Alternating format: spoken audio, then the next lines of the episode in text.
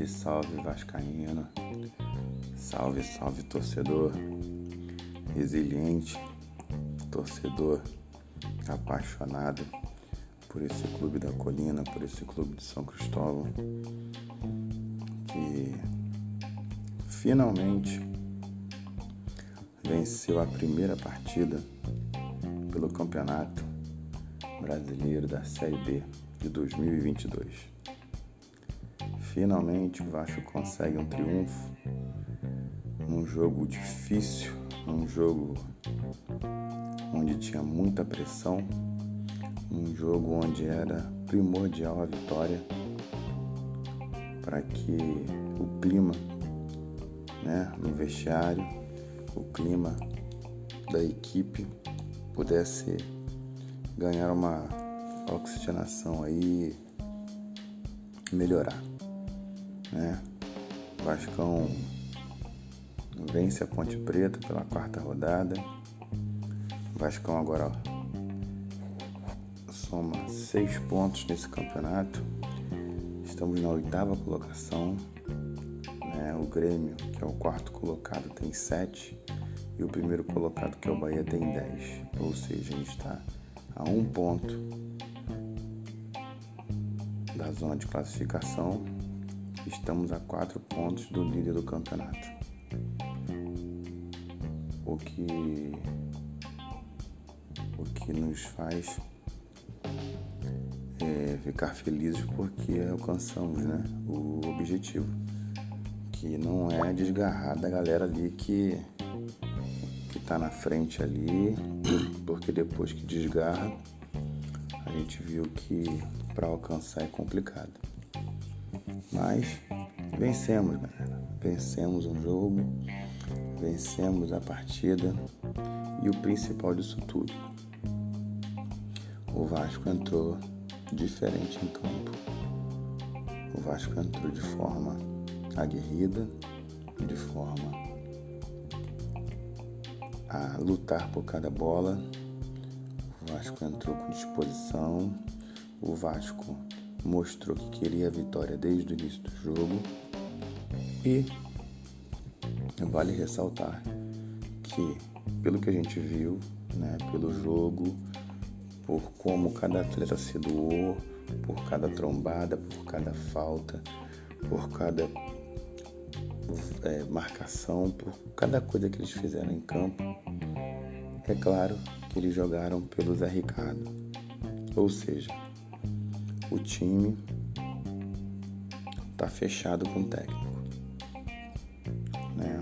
A diretoria já assinou embaixo que o Zé não seria demitido e ontem, né, o Vasco jogou para ele.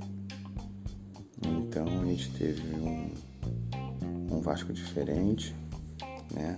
O Zé fez algumas alterações que deram certo, né? Riquelme entrou na lateral esquerda, onde era unanimidade que toda a torcida vascaína queria que o Riquelme jogasse. Todo mundo sabe a dificuldade na marcação do Riquelme, mas ainda assim tornou o lado esquerdo muito mais perigoso né, com a presença dele do que do Edmar. Tivemos o Peck, que também voltou com muita vontade, com muita disposição para jogar, né? Então a gente teve também uma volta muito boa do Peck. E né, a surpresa, tanto na escalação quanto no desenrolar do jogo, Andrei. O Andrei tomou conta do meio campo junto com o Yuri, que o menino não sentiu pressão, o menino entrou em campo, o menino deu conta do recado. O menino no final do jogo já estava prendendo a bola, cavando falta, como se fosse titular da posição aí já há mais de um ano. Então o Andrei foi uma grata surpresa. O Andrei realmente enche mais uma vez de esperança o coração do Vascaíno aí com bons jogadores. Então, as mexidas que o Zé fez deram resultado, o Vasco ganhou em intensidade, o Vasco ganhou em rapidez com a série de bola. Ainda tem muito problema, claro que tem, gente. O Vasco tem problema há mais de 20 anos, então é, é comemorar essa vitória, é, ainda que muita coisa precisa ser feita, mas não tem jeito.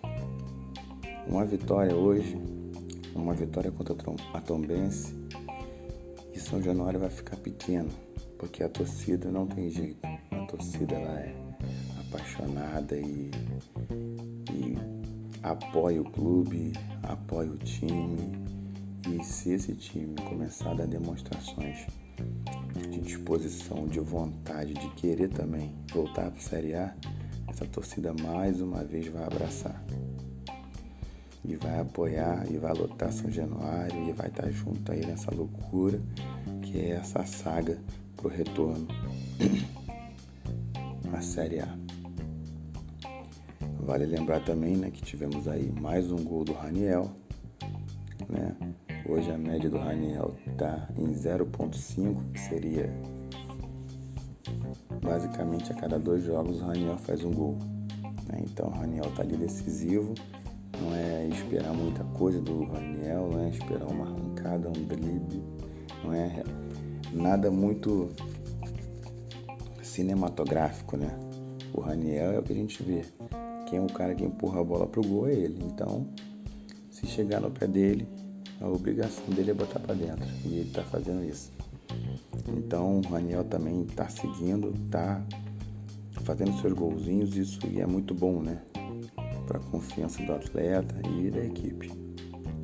Tivemos também a estreia do Palácio, que após essa entrevista aí, é claro que já apaixonado pela torcida vascaína, não tem jeito. E o Palácios ainda né, é, tem muito ainda que melhorar, né? Parte física, parte tática, mas você já vê que é um jogador diferenciado no trato com a bola, como prende uma jogada, como bate na bola. Né? Ele, ele na, na, primeira, nos primeiros lances dele, ele cobra uma falta na cabeça do Andrei. Então é um jogador que pode agregar muito, muito, muito mesmo. Importante frisar né, que não sei se diante de tanta pressão, é, o Nenê está começando a entender que não há possibilidade né, dele jogar os 90 minutos, né, devido à intensidade que é a Série B. Então, se entra no primeiro, se entra no segundo, se não entra, se fica na reserva, eu acho que essa ideia tem que começar a amadurecer cada dia mais na cabeça dele, porque é um campeonato muito difícil, é um campeonato muito complicado. Então, pela idade, pela intensidade do jogo, pela forma que é jogada a Série B, pelas condições que é jogada a Série B, o Nenê está ciente né, das, das nuances de cada jogo. Né? E ontem a gente viu que entra o Palácio no lugar dele, já estava cansado né, pela entrega que ele sempre faz né, em cada jogo. Então é importante né, a gente verificar que o Nenê também está preocupado com tudo, né? E não só com, com seu umbigo, né? Ontem saiu de campo após mais um, uma, uma boa partida. Né? No total, né, na, no geral, é, não é que o Vasco fez uma excelente partida, né? o Vasco não arrebentou o Vasco foi brilhante, não. O Vasco jogou de forma a conseguir o resultado. E pra gente que almeja a Série A, né? Que é o que todo mundo quer. O interessante são os três pontos. Se o Vasco ganhar tudo de 1 a 0, o Vasco está na primeira divisão. Então, é, é o resultado que tá levando em, é, que leva em consideração, né? Claro, teve melhoras e tal, mas 1 a 0, 3 pontos, somos 6 pontos no, no campeonato, então é isso que vale. E é isso, galera. Hoje a resposta, né, que dá o título ao nosso podcast aí, né, e o Vasco sobe após o jogo de ontem, né, na, como todos nós vascaínos que somos apaixonados e por essa paixão somos enganados, né? A gente diz que sobe. Se melhorar um pouquinho a cada jogo, manter essa pegada, manter essa vontade, sobe. Mas, como a gente vai ter um episódio para cada rodada, né? então a gente vai respondendo essa pergunta a cada rodada. Eu diria que após a quarta rodada do Campeonato Brasileiro, após a primeira vitória, o Vasco está subindo. O Vasco começa a subir. O Vasco pisa no primeiro degrau dessa escada que eu quero que não seja, né? Uma escada rolante, né? Porque ela sobe, ela desce, que a gente viu em 2021, que seja uma escada fixa e que a gente pise nesse primeiro degrau aí e suba, né? Começa a subir aí para chegar ali na zona de classificação e permanecer ali até o fim. Então, hoje respondendo a pergunta, eu diria que o Vasco começa a subir. Sentimento de alívio, é, acho que tudo vascaíno hoje acorda aliviado após essa primeira vitória, porque após tanto tempo sem vencer na Série B, o Vasco tira esse peso e viaja né, para Minas Gerais de forma mais, mais leve, sabendo da, da, da importância do jogo contra a Tombense, mas sabendo também que pode né, ganhar fora, que pode acumular pontos e que pode sim ser o Vasco que a gente quer ver a cada jogo. É isso aí, galera. A resposta de hoje é que o Vasco começa a subir que o Vasco está subindo. Aliviado, finalizando aí mais um episódio desse podcast aí. Um grande abraço, galera.